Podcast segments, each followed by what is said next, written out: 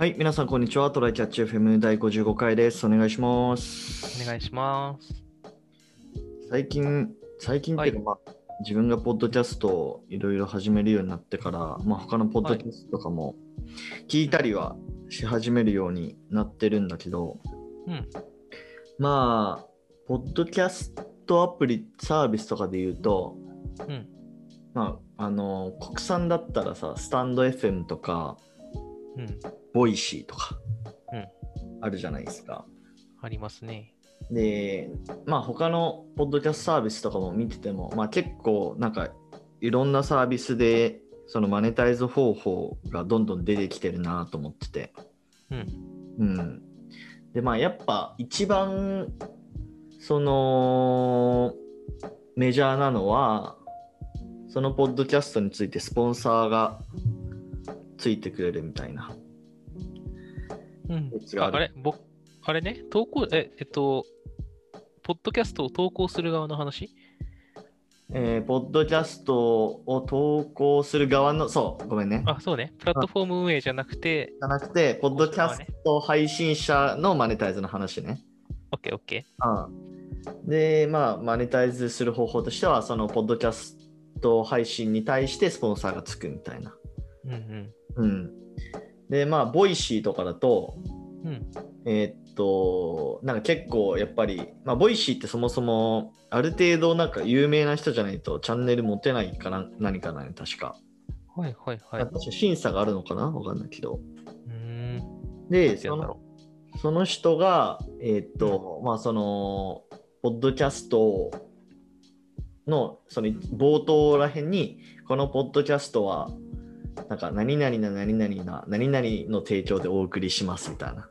まあ、要はあー、はい番はい組のコマーシャル入る前みたいな。う。あれね、ラジオでもよくやってるやつだよね。そうだね。で、まあ、それを言うだけみたいな感じのものが、まあ、 Voicy とかだとまあ結構あったりするかな。聞いてる感じ。で、うん。コスさんなんか聞いてる？ポッドキャストチャンネル。あんまり固定で聞いたことないからね、なんかどんなのがこうだよねみたいな話はあんまできないな。な なんか俺、 Voicy とかだと、うん。あの、 NewsPicks の。なんかデイリーブリーフィングみたいなチャンネルがあって、うんうん。まあ、なんかその日のニュースで1個取り上げて解説しますよみたいなやつがあるから、まあ、それ結構面白いよ。うん、聞いてみようかな。うん。あと、えっ、と、スマニューの PdM のあの大郎さんっていう人がいるんだけど、うん。その人の Voicy で、まあ、いろんなこう IT のニュースとかへえ。に関する解説を配信してて、まあ、結構面白い。それ結構、ね、おすすめです。うんでまあ、ちょっと話されちゃったけど、まあ、マネタイズの話で言うと、うん。うん。なんかスタンド FM はね、うん。なんか最近なのかな？いつから気づいたらあったんだけど、うんなんかその、ポッドキャスト配信の続きを聞くには課金みたいな。まあ、だから。ノートあるじゃない？あの、うんブログサービスの、あれと同じような形の、うん。なんか課金方法が入ってたな。へえ、面白い。面白いね、確かうんに。大悟が似たようなことやってたね、確かあ、まあそうだね。その、ニコニコ動画に誘導してってやつでしょ？それ昔か。うん。今どうか知らないけど、YouTube でも、ニコ動でも生配信やって、うんこっから先は、あの、ニコ動の有料登録者だけよっていうのに誘導するやつね。うんうんうんあれと同じですね。まあそれ結構自然だよね。そうね、価値を示さないといきなりお金払ってもらうの難しいしな。うん。まあでも、そうね、今俺が見て聞いてた中で、あ、こういうのがあるんだと思ったのはその2つかな、基本的には。まあでも、ポッドキャストってまだまだ全然マネタイズ方法が確立されてないフェーズではあるんだろうね。そうだね。なんか、割とさ、いろいろ、なんか通信もガンガンできるようになったおかげで、動画の広告が増えてるじゃない。はい、だか、ら、音のみの広告ってちょっと減っちゃってるだろうから、なんか YouTube みたいに広告入れてマネタイズとかもまだ難しいのかな。なるほど。なんかね、まあ俺前、ポッドキャストのなんかマネタイズ方法ちょっと調べてて、面白いなと思ったのが、なんかポッドキャスト内の CM って、あの動画の CM とかよりなんかその、頭に残る率が高いらしい。あー、へえ、なんでだろう。想像の余地が残るからな。潜在意識に刷り込まれるのかなわかんないけど、まあ、ポッドキャストって結構ながら聞きとかしてる人が多いから、なんかその過程でなんかいつの間にか刷り込まれるみたいな。動画とか見てるともう動画に集中してるからあこれはもう広告だってなってなんか多分意図的に排除してるのかな自分の脳から。うんそうだね。うん。同じテンションで、本本ちゃんの番組を聞いてるのと割と同じテンションで聞けるのかもしれないね。そうそうそうそう。だからまあそういう意味ではなんかそのポッドキャスト CM のなんか成長余地ってまだまだあるよねみたいなことをなんか言ってる記事を読んだ気がするね確かにね。あとはなんか、あの店の店内 BGM とかもそうだけどさ、なんか耳に残しに来るやつとかそうそうそうそうなんかそこに全力注ぐから、あの音楽が強いやつ使うかもね。音楽とか、ねキャッチフレーズとかね。うんまあ、あと、まあ、確かになんかその、俺がその今さっき言ったスマーニムの,、うん。あの太郎さんって、まあ、ほぼ毎日ポッドキャスト配信してるのよ。ほうほう。で、俺結構ランチに行くときに、そのポッドキャストを聞くみたいなルーティン化してて、うん。で、そこで毎日、あの転職サイトグリーンのなんか宣伝をしてるのね。へえ。だから、なんかそのルーティンの中にそのグリーンっていう名前が聞くの、グリーンって名前聞くのが、もうなんか刷り込まれてるみたいななるほどね。状態になってて、まあ、だから、まあ、YouTube んだと、まあ広告って要は、ね、そんなこう毎日聞くってことはあまりないよね。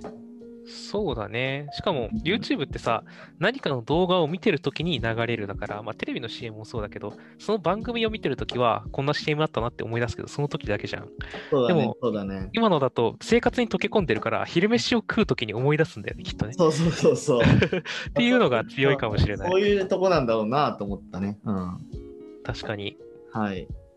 まあそういうちょっと、まあ、僕らはまだまだ全然マネタイズなんて程遠い話ですけど、まあそういうこともが広がっていけばね。ああるんだなと思った雑談でした。は はいい。えーっと、今日の本題がですね、えーっと、これ、コスダ持ち込みネタですね。そうっすね。うん。あの仕事で書いてる設計書、うどんな感じで書いてるっていうのをね、ちょっと比べてみたいなと思いましてですね。そうだね。うん。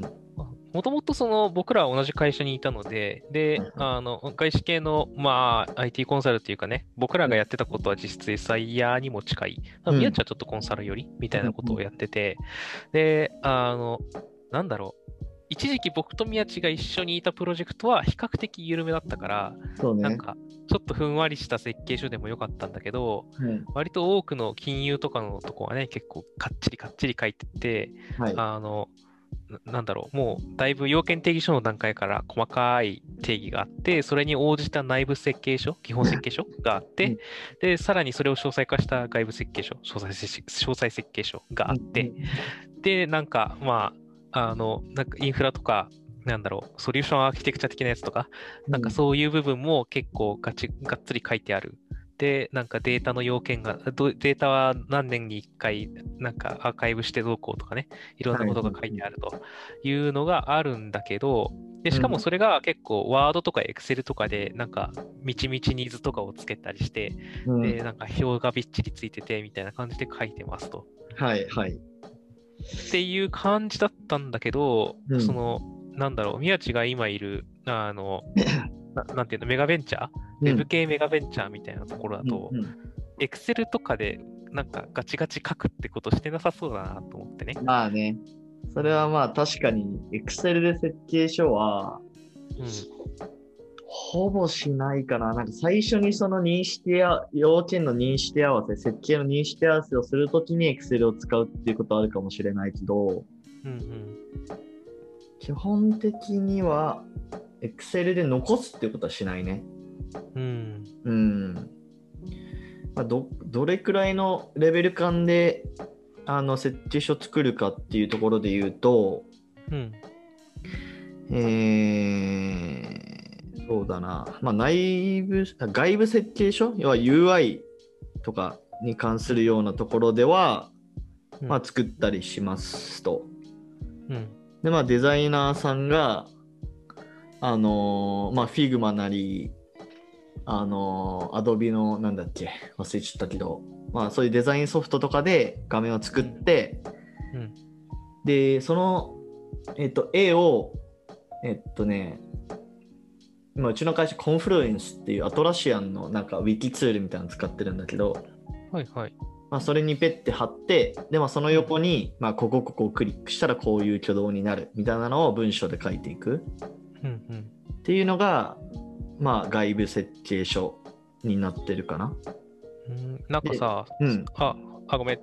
えっ、と、このかた、ここの段階聞いちゃおうかな。あ、ぜのひぜひ。うん。ごめんね。えっ、と、外部、割とさ、その SIR とかが書くやつって、そうのんタイミングでステータスごとにこんな動きをしてみたいなのがさ、結構細かく書いてあって、なんかうんうんそれがそのままテストに落ちるみたいなことがあるイメージなんだけど、はいはい。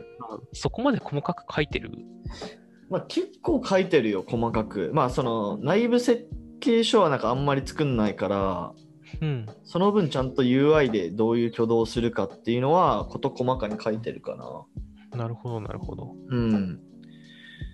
で、内部設計は、うん。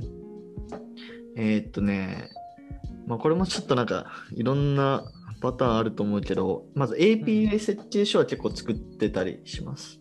うん、うんこれもこれを内部設計書というのかなわかんないけど、どっちだろうね。なんか、プロジェクトによるね。どうんどっちかは。で、えっと、まあ、その API 設計は、えっと、まあ、スワッガーとかで自動生成してるっていうか、うん、うん。えっと、あ、違うな、スワ設計書からコードを自動生成してるのかな？だから。ああ、そう、なんか、いや、先に組むんだと思ってちょっと聞いてたけど、ごめんごめんね。間違えた間違えた。だから、スワッガーっていう、まあ、ツールがあって、うん。まあ、そこにこういう API のエンドポイントがあって、それぞれどういうそのモデル、モデルというか、あのオブジェクトが返ってくるかみたいなのを、まあ、YAML 形式なり JSON 形式なりで定義して、うん。で、まあ、それを、まあ、その、えっと、型ファイルにうん。書き起こす。プラス、まあ、その Swagger UI ってやつがあるから、うん。まあ、その設計書っぽく見れるようなものに落とし込んでるっていうのが、まあ、よくあるやり方だよね。そうね。なんでそれだとうん、自動生成してるっていう感じ。かめんどくささもないし、漏れも出、てか人的ミスがそこで出ないからいいよな。うん。だからまあそれ自体がもうなんかテストにもなったりするしね。うん。うん。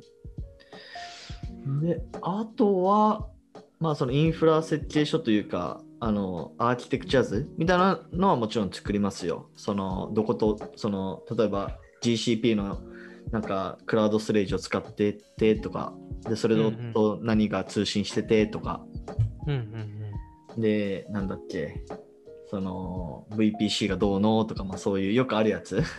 うん。うん。うん。ああいうものはもちろん作ります。なるほど。